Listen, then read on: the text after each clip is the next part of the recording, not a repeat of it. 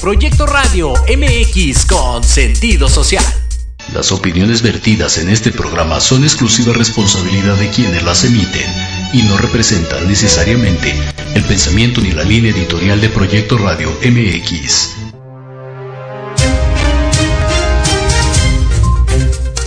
¿Qué tal? Soy el licenciado Francisco Javier Rodríguez y les doy la más cordial bienvenida a mi programa Entre Diálogos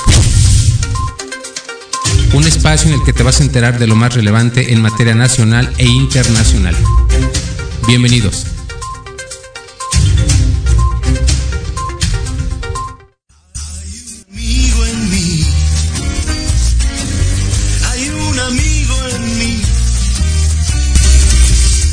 ¿Qué tal? ¿Cómo están? Muy buenos días, bienvenidos. Hoy es sábado 29 de abril del año 2023. Mañana es Día de la Niñez aquí en México.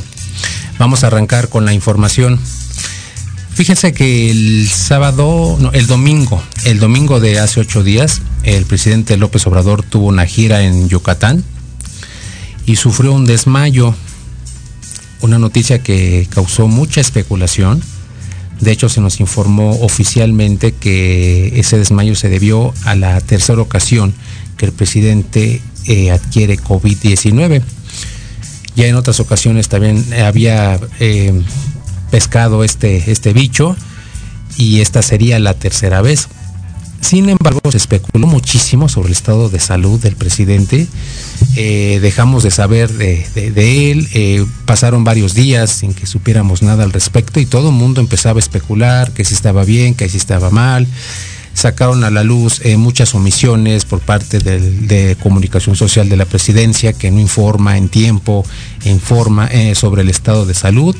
Y pues no sabíamos nada al respecto, muchos incluso ya los daban por muerto, así de plano, o bien que tenía problemas de salud fuertes, y es cierto, eh, recuerdan ustedes que en octubre, cuando salió a la luz los Guacamaya Leaks, se nos dijo que el presidente López Obrador tenía varios padecimientos, hipertensión, Em, y otros tantos que sí ponen en riesgo la salud de cualquier persona, sobre todo eh, el presidente, que es una persona de casi 70 años de edad.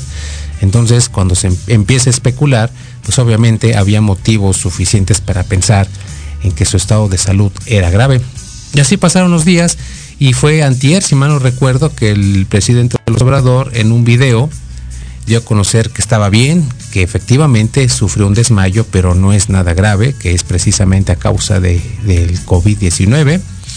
Y sí se refirió muchísimo a las especulaciones que hubo al respecto en cuanto a su salud, de que muchos lo daban por muerto y que los conservadores y demás.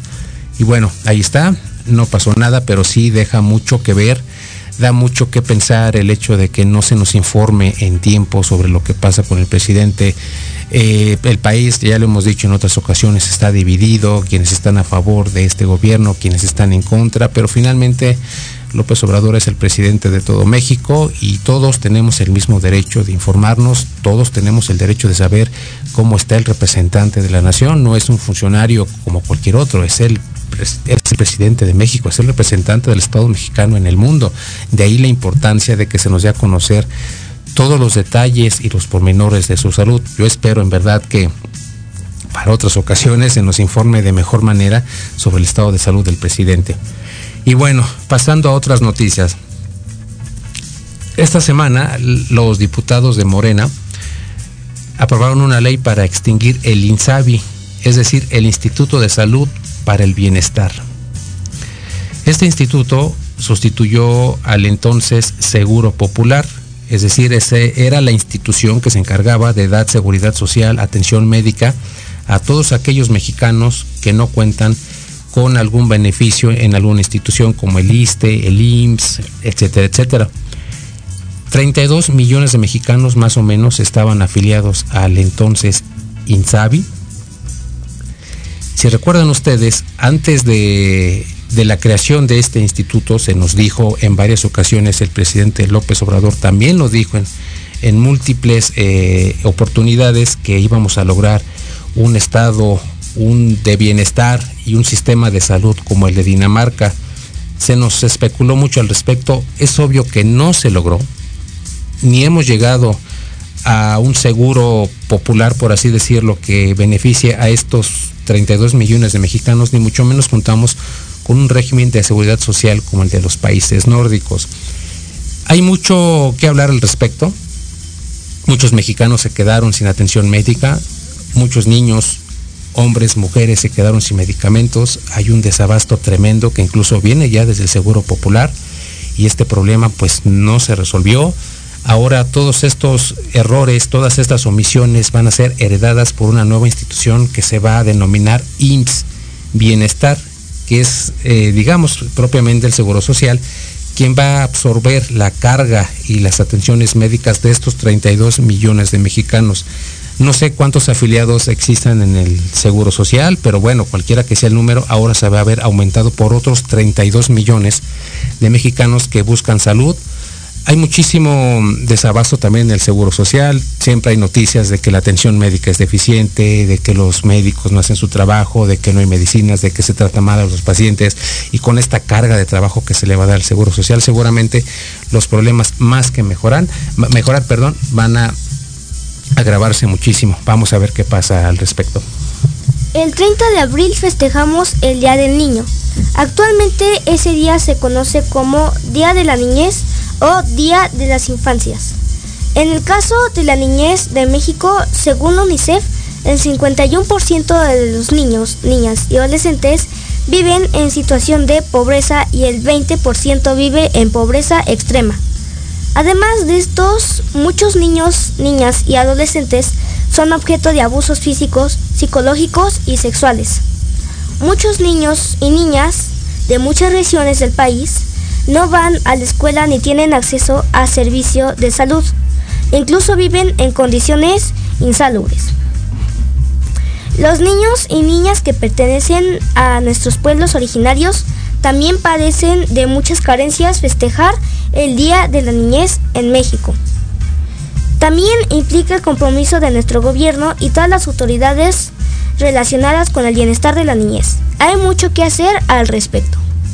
Así es, Diego. Eh, mañana festejamos en México el Día de la Niñez, que fue instituido más o menos a partir de los años 40 del siglo XX. Todo el mundo lo conocemos como el Día del Niño. Ahora con el lenguaje inclusivo, con los tiempos, con la modernidad y demás, hablamos ya del Día de la Niñez o el Día de las Infancias. Concretamente la niñez, la juventud de México tiene muchas carencias. Muchos viven en pobreza extrema. Eh, hay un porcentaje que da la UNICEF de niños en pobreza, pero dentro de ese porcentaje hay todavía un porcentaje de niños y niñas que viven en pobreza extrema. Entre ellos efectivamente se encuentran niños y niñas de nuestros pueblos originarios que viven en la sierra, eh, comúnmente en el sur del país, en el norte del país. Hay muchos niños que efectivamente son analfabetas, hay muchos niños trabajando en la calle, que no tienen educación, que están en, las calles, en medio de las carreteras tratando de, ganarse una moneda y si tú los observas, que ha sido tu caso, pues todos están manchaditos de su cara, están delgados, están chaparritos porque no tienen eh, la alimentación suficiente, sus padres no tienen los recursos para darles lo que necesitan. Y como tú nos comentas, sí hace falta mucho por hacer para que en México celebremos verdaderamente el Día del Niño, de la Niña y también del adolescente que también son considerados como niños. En fin, hay muchísimo que hacer y, nuestras autoridades deben tomar eh, mucho, mucho interés para resolver los problemas que enfrenta la niñez. Y tú como niño rápidamente, Diego, platícanos por favor qué nos hace falta para que México ya pueda superar este tipo de problemas. Eh, bueno, nos hace falta de que el gobierno les ponga más atención a los niños que trabajan en la calle y que viven en pobreza extrema para que así ya no haya tantos niños que intenten ganarse una moneda para comer o este para para ganarse un poco de dinero. Exactamente, digo, y bueno, a mí me consta de tu parte que has apoyado en lo que puedes a los niños, has donado muchas cosas tuyas, ropa, zapatos, juguetes y demás. Yo creo que todos deberíamos hacer la misma labor, no nos cuesta nada. Cuando tengan la oportunidad de ayudar a un niño, a una niña, háganlo, háganlo de verdad. Es una satisfacción única el hecho de que ustedes puedan poner un, granito de arena para que un niño o una niña mexicana pueda salir adelante. Con un poco de ayuda todos podemos hacer muchísimo, ¿no crees, Diego? Sí. Eh, bueno, hacemos la primera pausa y regresamos.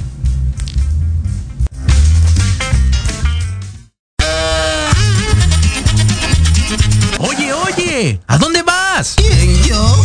Vamos a un corte rapidísimo y regresamos. Se va a poner interesante. Quédate en casa y escucha la programación de Proyecto Radio MX con sentido social. ¡Uh, la, la chulada!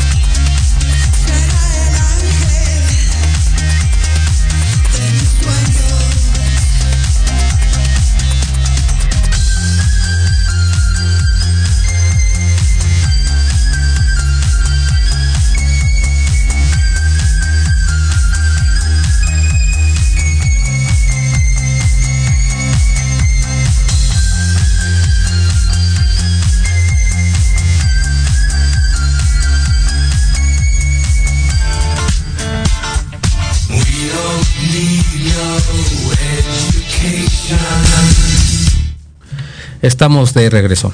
La semana pasada les platicaba que el presidente de Brasil, Lula da Silva, tuvo una visita oficial a China. Fue recibido por el presidente Xi Jinping con honores de manera muy formal y se celebraron varios acuerdos comerciales entre ambos países y llamó muchísimo la atención las declaraciones de Lula da Silva en el sentido de crear un banco, un banco fundado por las economías emergentes que conforman el BRICS y también se habló de la integración más formal de China y Brasil como una manera de darle equilibrio a la economía y al ambiente político en el mundo.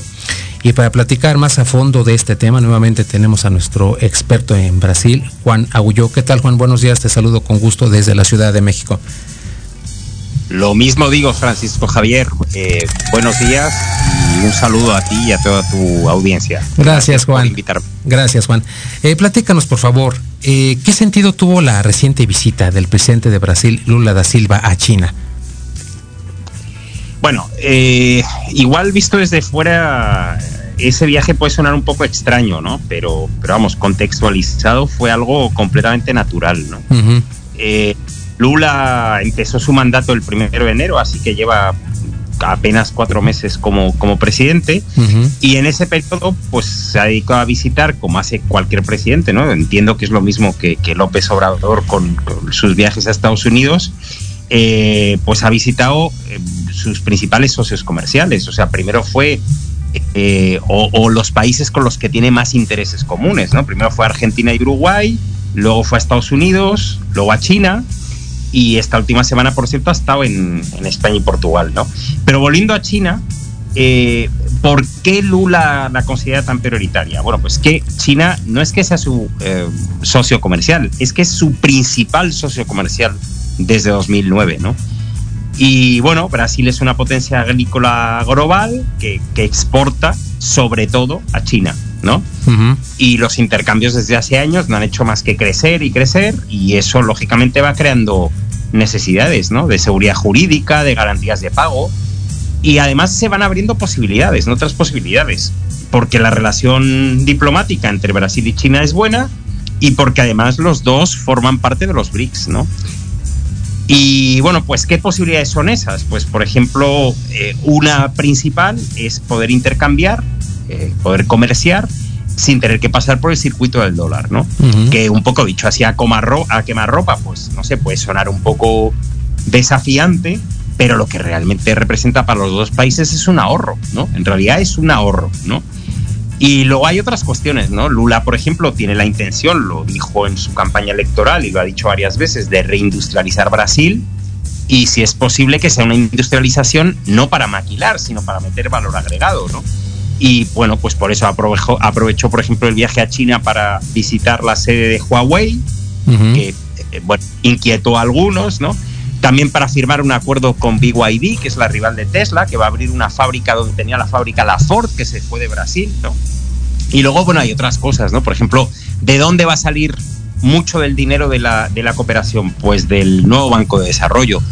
Eh, que vulgarmente es conocido como el Banco de los BRICS, que tiene su sede en, en Shanghái y que acaba de nombrar nueva directora. Y la nueva directora se llama Dilma Rousseff y es la expresidenta de Brasil, ¿no? Así que en realidad, si uno lo, se fija y lo ve con atención, pues todas las piezas encajan. O sea, uno puede estar de acuerdo o no. Pero el viaje de Lula a China, pues no fue improvisado y tuvo todo el sentido, ¿no? Está dentro de las prioridades estratégicas de Brasil, ni más ni menos. Claro, Juan. Me llama muchísimo la atención esta iniciativa de Lula da Silva eh, de acercarse a las economías emergentes, agrupadas en el BRICS. Eh, Jair Bolsonaro, por el contrario, se acercó a Estados Unidos, se hizo muy amigo de Donald Trump y Brasil como que ha estado en un bloque, luego en otro, va y viene. ¿Esto es bueno para, para Brasil? Juan, en tu concepto, ¿crees que esta, este acercamiento de Lula da Silva a, China sea lo que mejor le conviene a Brasil?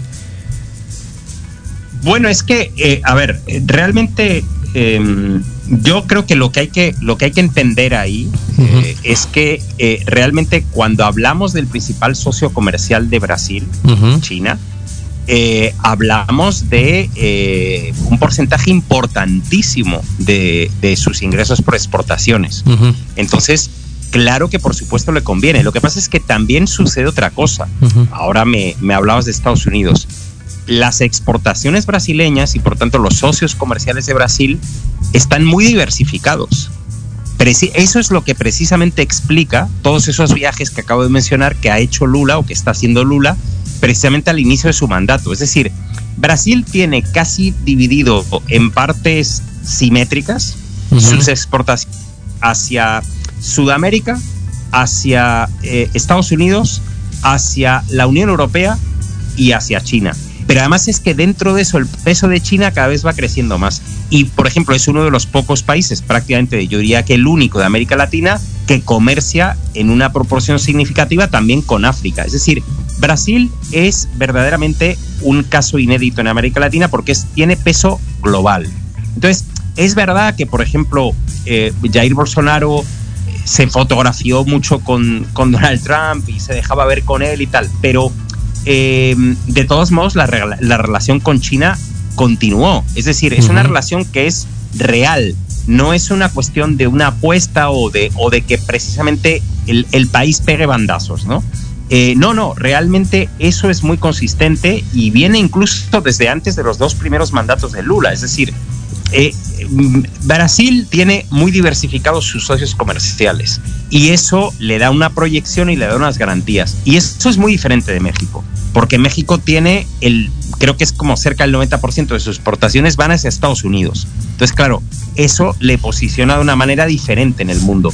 Pero tanto como perjudicar a Brasil el, viaje a China o el posicionamiento con China, eh, no lo creo. Es obvio que Estados Unidos no, no lo ve bien, eh, porque hay una dinámica global de mm, confrontación cada vez más abierta, pero la intención de Brasil no es entrar en esa dinámica de, bloques, ni mucho menos, sino dar continuidad a una política exterior que, repito, tiene mucho tiempo. Claro, Juan. Como bien lo comentas, eh, no es la finalidad de Brasil alinearse en uno o en otro bloque, sin embargo, este país forma parte de las economías emergentes BRICS junto con China, un contrapeso sin duda de Estados Unidos y en ese sentido quiero preguntarte, ¿realmente eh, Brasil y China pueden convertirse en un contrapeso geopolítico para Estados Unidos y sus aliados occidentales? A ver, es que eso yo, yo creo que está un poco por ver, ¿no? Porque los son un poco, son una cosa un poco rara o más bien inédita, ¿no? Porque son un grupo de países grandes, poblados, con economías emergentes, que en realidad surgieron a raíz de un informe, o sea, la, asociación política entre ellos, en realidad surgió a raíz de un informe que redactó un economista británico para Goldman Sachs en, hace como 20 años, ¿no? Y ese informe, curiosamente, se llamó eh, algo así como Building Better Bricks, ¿no? O sea, construir mejor los, los bricks, que es la primera vez que apareció el, acrónimo, ¿no? Y, es curioso porque el, plan de gobierno de posterior a la pandemia de Biden eh, se llama algo así como Rebuilding Better, ¿no? O sea, reconstruir mejor. Yo, yo más bien tengo la impresión de que es Estados Unidos el que ve a los BRICS con mucho recelo, ¿no? Los BRICS en realidad son muy heterogéneos y además pueden llegarlo a ser todavía más porque em, ahora mismo los BRICS es un acrónimo, repito, de Brasil, la B, de Rusia, la R, de I, de India, la I, ¿no? De China, la C y de Sudáfrica, la S, ¿no? Y ahora mismo, en este momento, el que tiene la presidencia pro tempore es Sudáfrica. Y Sudáfrica estaba diciendo hace unas semanas que hay hasta 19 solicitudes de incorporación. Por lo tanto, imagínate, una estructura de 24 países eh, es muy heterogénea. ¿no? Em, realmente lo que los une más que cualquier otra cosa, eh, pues es un interés común de salir adelante, ¿no? Porque, porque hay muchas trabas, ¿no? En el mundo yo creo que realmente hay un problema y en muchos países del sur global existe la sensación de que Occidente no hace más que regañar, que sancionar, que poner aranceles caros, que eh, imponer eh, intercambios monetarios que no, no, le convienen, eh, llevarse recursos a bajo costo y vender manufacturas caras, ¿no? Conceder, conceder préstamos que siempre están condicionados a reformas que acaban dañando el tejido económico y el tejido social, ¿no? Eh, y, más bien los BRICS o los países que quieren llegar a ser BRICS, ¿no? Ahora, lo que quieren y lo que necesitan son estrategias de desarrollo más justas, más equitativas y sobre todo lo que quieren es ser escuchados. Yo creo que eso es muy importante. Y eso es algo que desde Europa y desde Estados Unidos y a veces desde la prensa europea y, estadounidense, que muchas veces la que directa o indirectamente leemos, es la, sensación que queda, ¿no? Como, no, los BRICS es como algo eh, que se hace contra, ¿no? y yo creo que no se hace contra, se hace por, ¿no? Y yo creo que también están un poco mitificados a veces, ¿no? Porque efectivamente son muy heterogéneos, yo insisto en eso, pero lo que los une creo que es importante entenderlo, ¿no? Es una voluntad de desarrollo, es una voluntad de aprovechar virtudes, es una eh, oportunidad, o sea, de aprovechar oportunidades, de superarse, de crecer, de proyectarse. Y existe, repito, mucho la sensación de que eso en las condiciones actuales es cada vez más complicado y que ha habido demasiadas buenas palabras y muy pocos resultados, ¿no? Y eso yo creo que desde México se comprende muy bien, ¿no? Claro, Juan. Estoy de acuerdo contigo, son países mm, cultural y políticamente muy diferentes, nada tienen que ver entre sí y el único dato que los tiene unidos, como dices, es el ánimo de salir adelante eh, de ganar terreno en un mundo, digamos, occidentalizado, que como bien lo comentas, está lleno de políticas y restricciones pro-occidentales y que es muy difícil sobresalir en ese ambiente tan complicado. Y quiero preguntarte, eh, ¿ves realmente viable que esta conformación de economías emergentes en el futuro gane la fuerza suficiente para que puedan atraer más países, más socios y que todos los países que en su momento, como los BRICS, quieran ser escuchados, lo puedan lograr? Eh, sí, o sea, es que, a ver, em, realmente eh, ahora, como te digo, em, eh, em, tiene la presidencia pro tempore de los, de los BRICS, ¿no? Los BRICS van a tener, si no me equivoco, en el mes de agosto se van a encontrar en, Sudáfrica, ¿no? en principio los cinco países que eh, llevan eh, unidos eh, un número de años, ¿no? Desde que se unió precisamente Sudáfrica, que fue el último en, incorporarse. Pero es que, repito, Sudáfrica em, comunicó hace unas semanas que tiene supuestamente 19 solicitudes formales de adhesión. Y, son solicitudes formales, algunas de peso, porque no han trascendido todas, ¿no? Em, Arabia Saudita, Irán, Turquía, Indonesia, eh, em, Egipto, no, no recuerdo más, ¿no? Pero, pero son países, bueno, Argentina, por supuesto, dentro de América Latina, ¿no? Eh, son países que tienen eh, mucho peso. Quizá Argentina está un poco menos habitada, pero bueno, también es un país que podría tener un, cierto perfil BRIC, ¿no? Eh, yo tengo la impresión de que en estos momentos eh, los BRICS son una estructura eh, muy atractiva y muy especialmente después de la pandemia y en el contexto un poco de la, de la guerra de Ucrania se han convertido en una estructura muy atractiva. ¿Por qué? Porque realmente hay mucha necesidad, efectivamente, en muchos países de acceder en mejores condiciones a los mercados internacionales, de ser eh, efectivamente más escuchados de, problemas que son eh, constantemente pospuestos, eh, de redefinir, por lo tanto, agendas, etcétera, etcétera. y eso es algo que no sucede. ¿Y, y se, ¿qué, ¿qué, es lo que se sigue haciendo, por ejemplo? Se sigue poniendo por delante eh, eh, todo el tema, por ejemplo, sanciones con la guerra de, Ucrania, tal.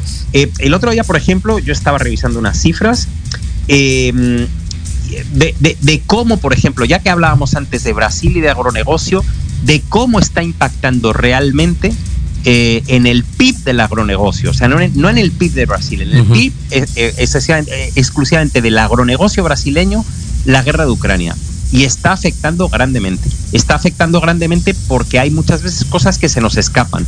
Por ejemplo, en, eh, mm, pues no sé, eh, fertilizantes, en agrotóxicos, en, en eh, circulación de la mercancía internacional. Una serie de cosas que son poco visibles, pero que realmente tienen un impacto grande. Y el, el, el agronegocio, que es prácticamente la actividad que más ingresos le reporta a Brasil, Em, se ha visto muy afectado el, año pasado por, por la guerra. Entonces realmente los BRICS se vuelven atractivos porque hay una voluntad de realizar intercambios monetarios que no pasen por el dólar, no por ir contra el dólar, sino por abaratar las operaciones, ¿no? Porque si, si yo voy a comerciar con otro país y tengo que pasar por el dólar, me sale más caro porque tengo que hacer dos cambios. Sin embargo, si, si me salto un cambio y la, relación es directa de una moneda a otra, abarato costos. si yo delante eh, en, la agenda, en primer lugar, pongo temas que son más de preocupación del sur global, por ejemplo, pensando en Brasil o en Indonesia, ¿no? La Amazonia, eh, que parece un problema que tiene mucho más impacto global que otras cosas, o debería tenerlo, ¿no? Eh, la, cosa se va cambiando y se va articulando de manera diferente. Entonces, creo que si los BRICS no em, em, pierden un poco Em, la, la, no sé, la idea de que, cuál debe ser sus prioridades y siguen un poco por ese camino, creo que son sumamente atractivos en el sur global. Y claro, son preocupantes para el norte global. Eh, ¿Por qué? Porque justamente lo que hay es eh, una especie de partida de ajedrez, ¿no? Para definir cuáles son las prioridades del mundo, ¿no? Eh, y eso eh, es complicado y, el norte global está muy acostumbrado a definir esa agenda. Entonces, es más un problema de eso que que a partir de ahí vaya a surgir una confrontación militar y sea la Guerra Fría. Eso son exageraciones. Claro. Eso son exageraciones interesadas muchas veces, ¿no? Pero, pero no, es, no es así, ¿no?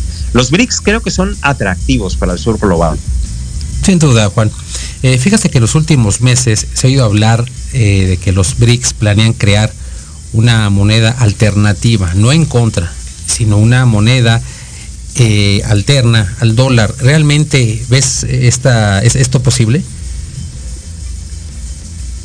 Yo sí lo, realmente sí, sí lo, sí lo veo posible. Realmente eh, eh, acuerdos como el que acabo de mencionar, por ejemplo, antes de entre China y Brasil para comerciar bilateralmente al margen del dólar son cada vez más comunes y hay que entenderlos en ese contexto, en realidad, ¿no?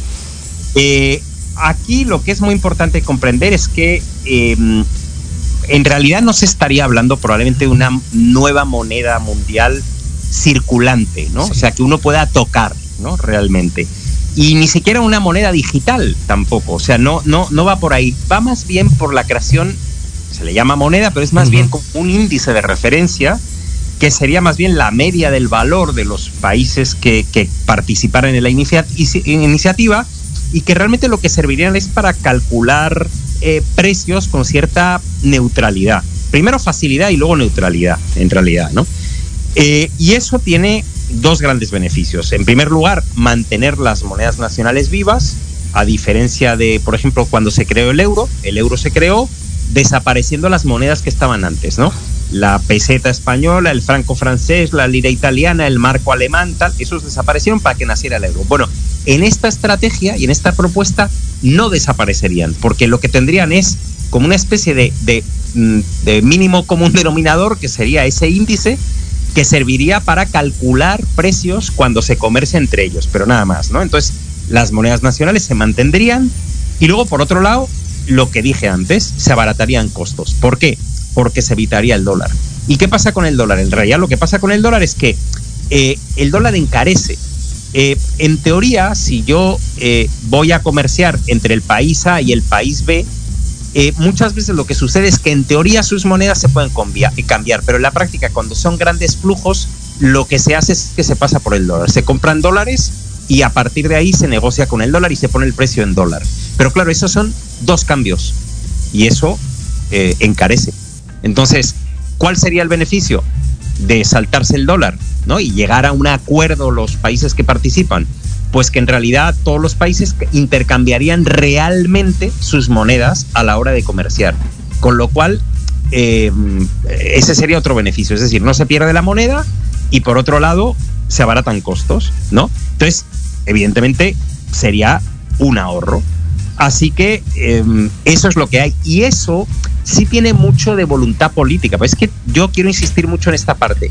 Tiene mucho de voluntad política entre los BRICS, pero en realidad tiene mucho, y por eso empecé por ahí, ¿no? Por el acuerdo, por ejemplo, entre Brasil y China para comerciar en yuanes y reales, ¿no? Eh, en realidad lo que pasa es que eso es lo que está pasando en la realidad. Y lo único que los BRICS están haciendo es ajustar su propuesta eh, y em, implementar un sistema que, que sea mejor y que sea más beneficioso para todos, ¿no? No, no está inventando nada, se está adaptando a, una realidad que cada vez es más creciente y, está generando un sistema que lo que da es más garantías y más seguridad, ni más ni menos. no, no, no es eh, nada mucho más allá que eso.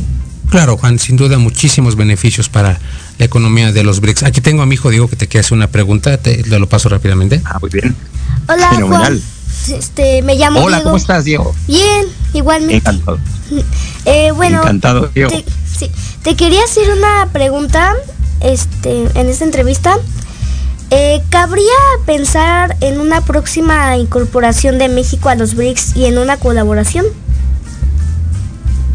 Uy, eh, pues Diego, eso habría que preguntarlo por ahí, por México, ¿no? Porque, claro. mira, ahora, ahora, ahora mencioné eh, precisamente eh, de que Sudáfrica decía que había recibido 19 solicitudes y yo escuché a la ministra de Relaciones Exteriores de Sudáfrica mencionar explícitamente a México. Yo luego lo busqué por todos lados y no me aparecía.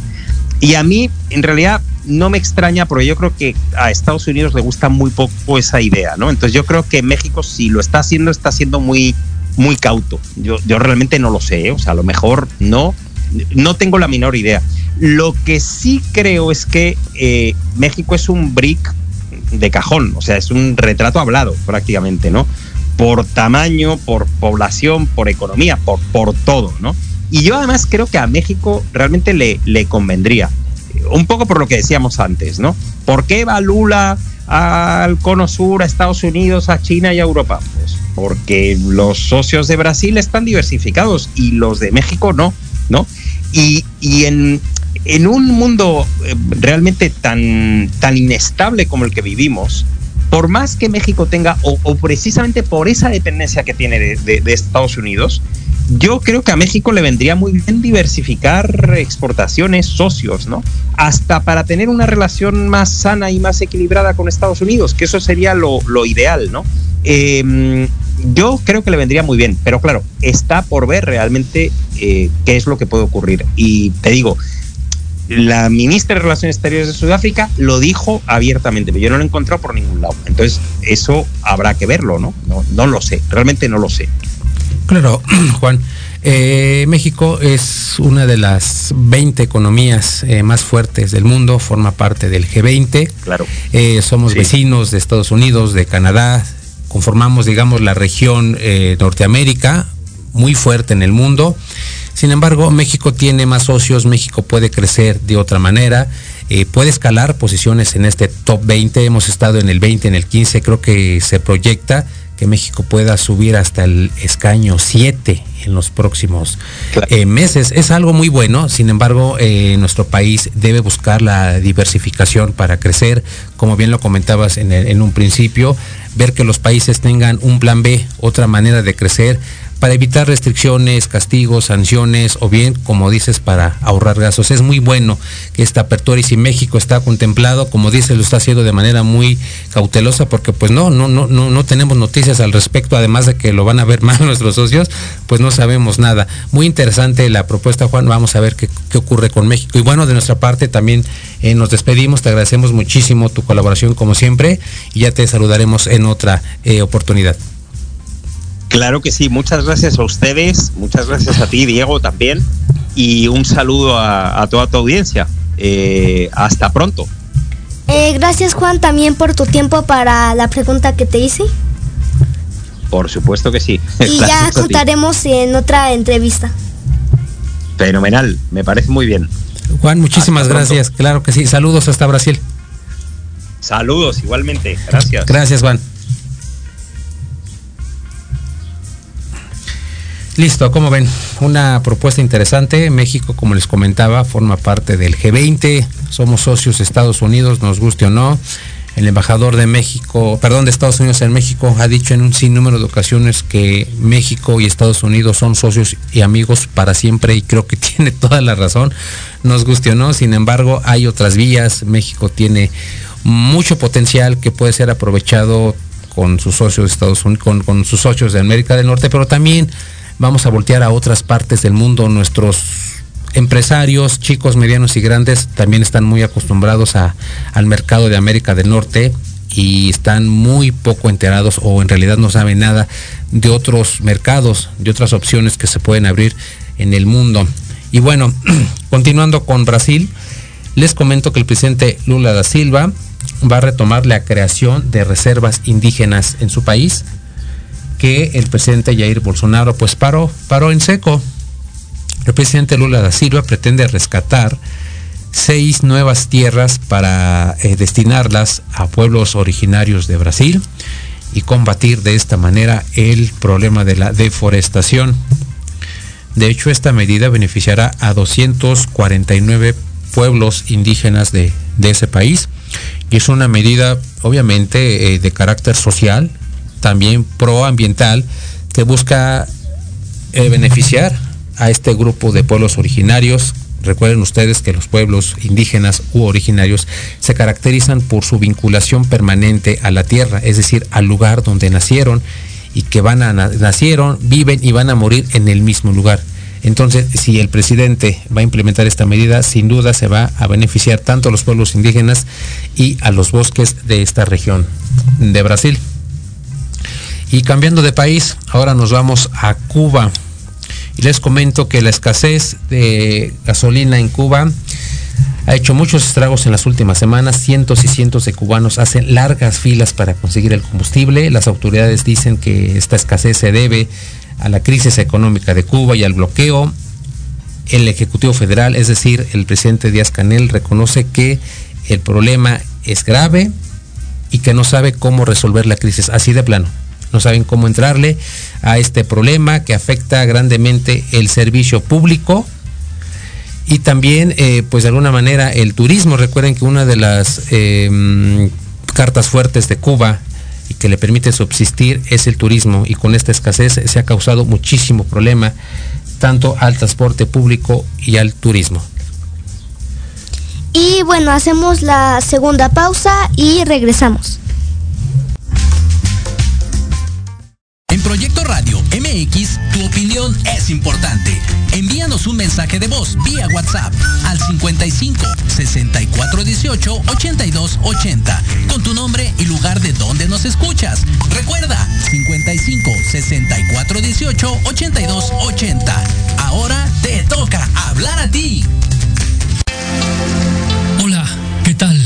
Queremos invitarte este y todos los sábados, en punto de la una de la tarde, a tu programa Astroarmonízate con Gaspar Ariel y Sabrina Oro.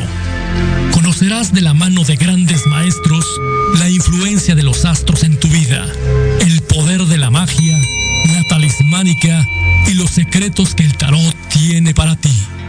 Tenemos una cita aquí por Proyecto Radio MX, la radio con sentido social.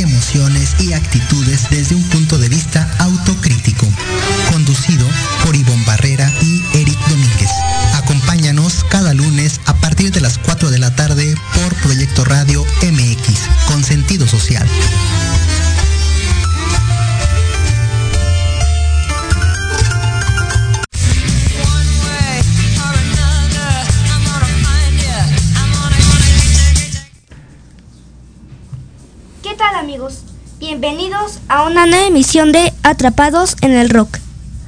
En el marco del Día de las Infancias vamos a platicar sobre algunas bandas mexicanas que han dedicado su talento a la niñez. ¿Qué tal, Diego? Buenos días. Nuevamente muchísimas gracias por acompañarnos. Efectivamente, mañana festejamos el Día de las Infancias o el Día de la Niñez, como lo platicamos en el primer segmento. ¿Y de qué bandas nos vas a platicar? A ver. Eh, bueno, nos referimos a bandas de rock cuyas letras tocan temas de interés para los niños, así como temas chuscos y divertidos, muy del agrado de la niñez. Y estas bandas eh, efectivamente tienen sus fans en todo México. Los integrantes de estas bandas son muy talentosos, ejecutan muy bien sus instrumentos y lo más importante es que prenden a los chavos y chavas. Así es, digo, conocemos muchas bandas que efectivamente se dedican a cantarle a los niños, niñas y adolescentes de México. Son grupos muy buenos, son músicos excelentes que como lo comentas ejecutan muy bien los instrumentos las letras de sus canciones son muy ingeniosas, muy inteligentes.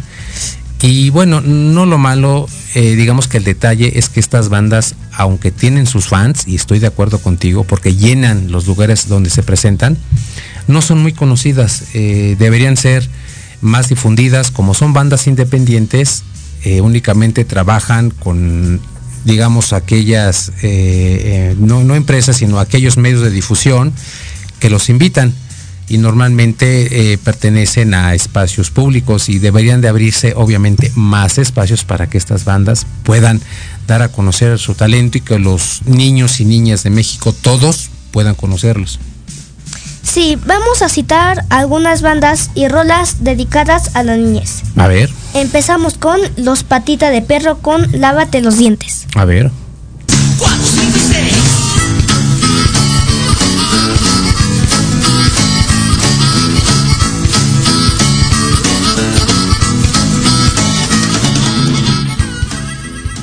Ok, efectivamente digo, una de estas bandas es Los Patita de Perro.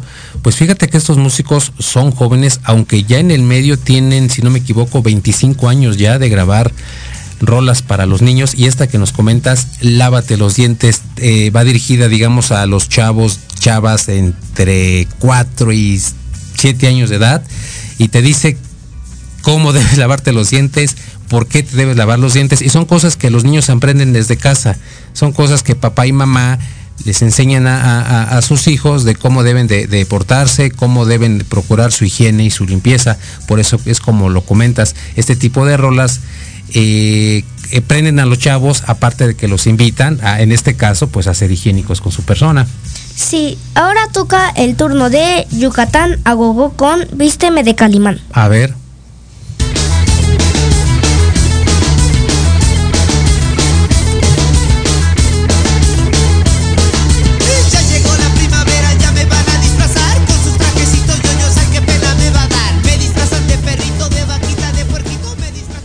Ok, Yucatán, Agogó, vísteme de Calimán.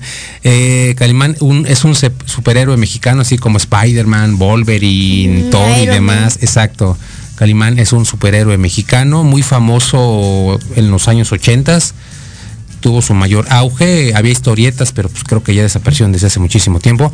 Y esta banda Yucatán Agogó también, ya tienen más de 20 años en, en el medio. Ellos iniciaron en Naucalpan, Estado de México, empezaron tocando en fiestas particulares hasta que el ayuntamiento eh, organizó un concurso y sorprendieron muchísimo al jurado por lo bien que tocaban los instrumentos, por la originalidad de sus letras y bueno, de ahí en adelante, esto ocurrió en el 99, de ahí en adelante pues ya triunfaron y se han dedicado a hacer rola para los chavos. Y fíjate que mm, ellos en su momento también entraron a, la onda del rock un subgénero de rock creado por Botellita de Jerez, una banda mexicana muy famosa, sobre todo en los, en los años 80 y al igual que Botellita de Jerez, Yucatán Gogó, forraba sus amplificadores con peluche y en su momento también dijeron que le entraban al Rock, una banda muy muy buena y muy talentosa también digo. ¿Qué otra nos traes? Y cerramos con mi favorita de Cachivache Rock para chavitos con la gripa. A ver.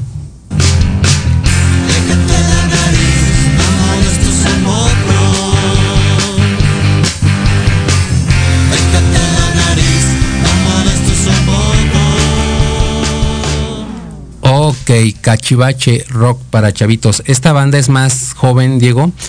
Esta banda inició en el 2015, apenas tienen 8 años y sus rolas, sus letras son muy padres, muy divertidas. Yo los he escuchado, yo les he visto tocar en vivo y sí se rifan todos. Son bien talentosos, ejecutan estas rolas con una pasión y una energía que contagian a todos los chavos. Los lugares donde, donde se han presentado abarrotan y todos los chavos quedan bien, bien, pero bien prendidos.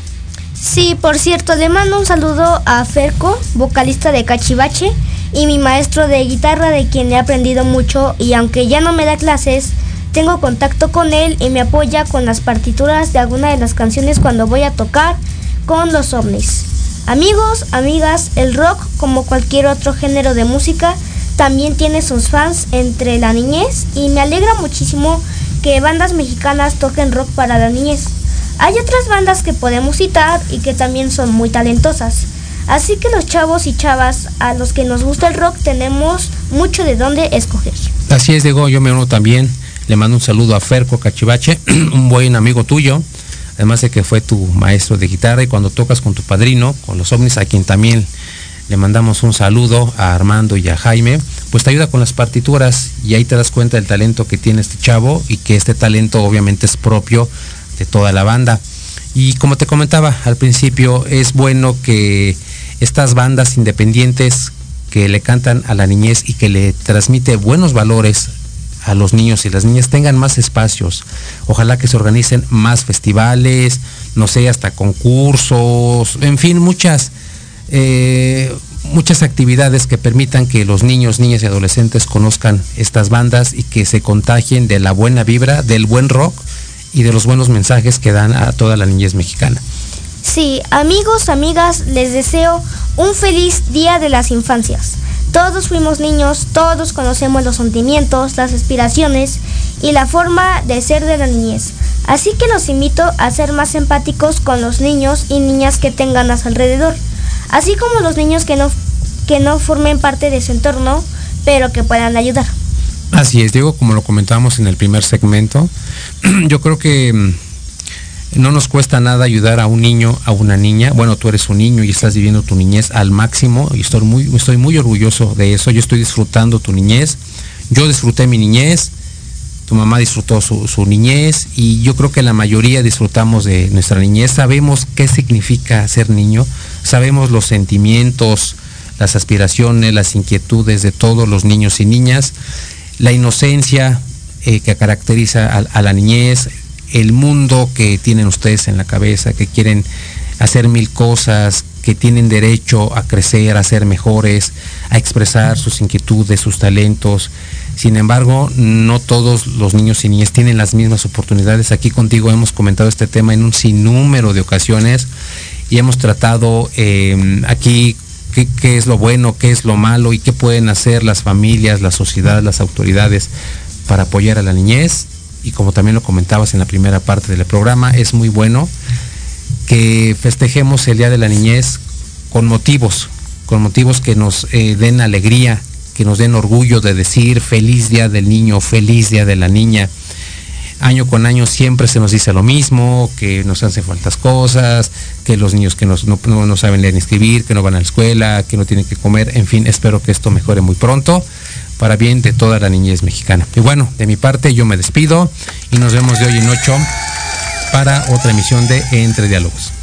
Y bueno, yo también me despido y les mando un saludo a mis amigos y a todos los niños que viven en pobreza, que um, ojalá que puedan disfrutar mañana del Día de las Infancias o el Día del Niño.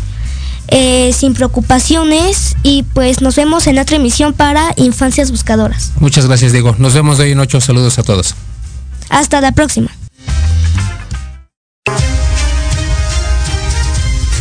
Amigos, muchísimas gracias por sintonizarnos este fin de semana y los esperamos el próximo sábado para una nueva emisión de Entre Diálogos. Hasta pronto.